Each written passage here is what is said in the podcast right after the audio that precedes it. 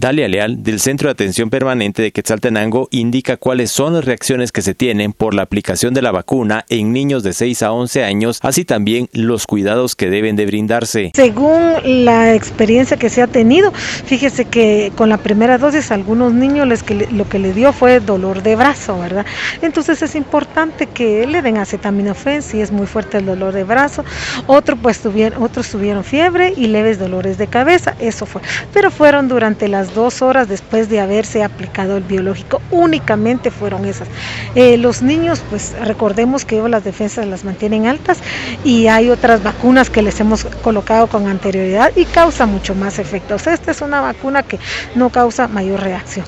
Es importante que los padres de familia continúen con la misma dieta, ¿verdad? Que sigan los niños con la alimentación correcta, si tienen que hacer actividad física que lo hagan y si tienen que acudir a sus centros de estudio también. Únicamente eso eso, es lo que tienen que tomar en cuenta los padres de familia.